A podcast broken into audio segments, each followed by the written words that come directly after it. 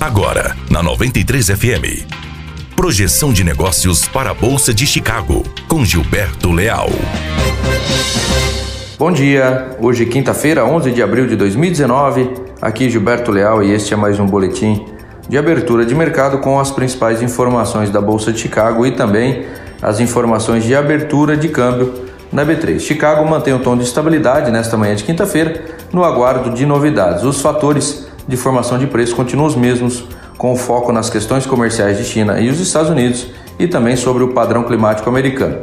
Soja, então, mercado noturno em leve queda de dois pontos neste momento, contrato maio valendo 9 dólares por bushel. O milho, mercado noturno em leve queda de 0,25 pontos, contrato julho valendo 3 dólares e 70 centavos de dólar por bushel.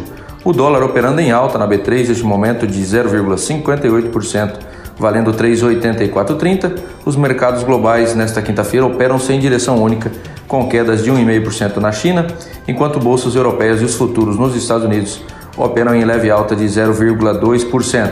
Por aqui chegamos aí aos 100 primeiros dias de governo Bolsonaro com o mercado é, com grande expectativa em torno do projeto da reforma da Previdência. Meus amigos, essas seriam as principais informações para o boletim de abertura de mercado diretamente para 93 FM. Um grande abraço a todos. Você ouviu Projeção de Negócios para a Bolsa de Chicago com Gilberto Leal. Aqui na 93 FM. Apoio Granel Comércio de Cereais.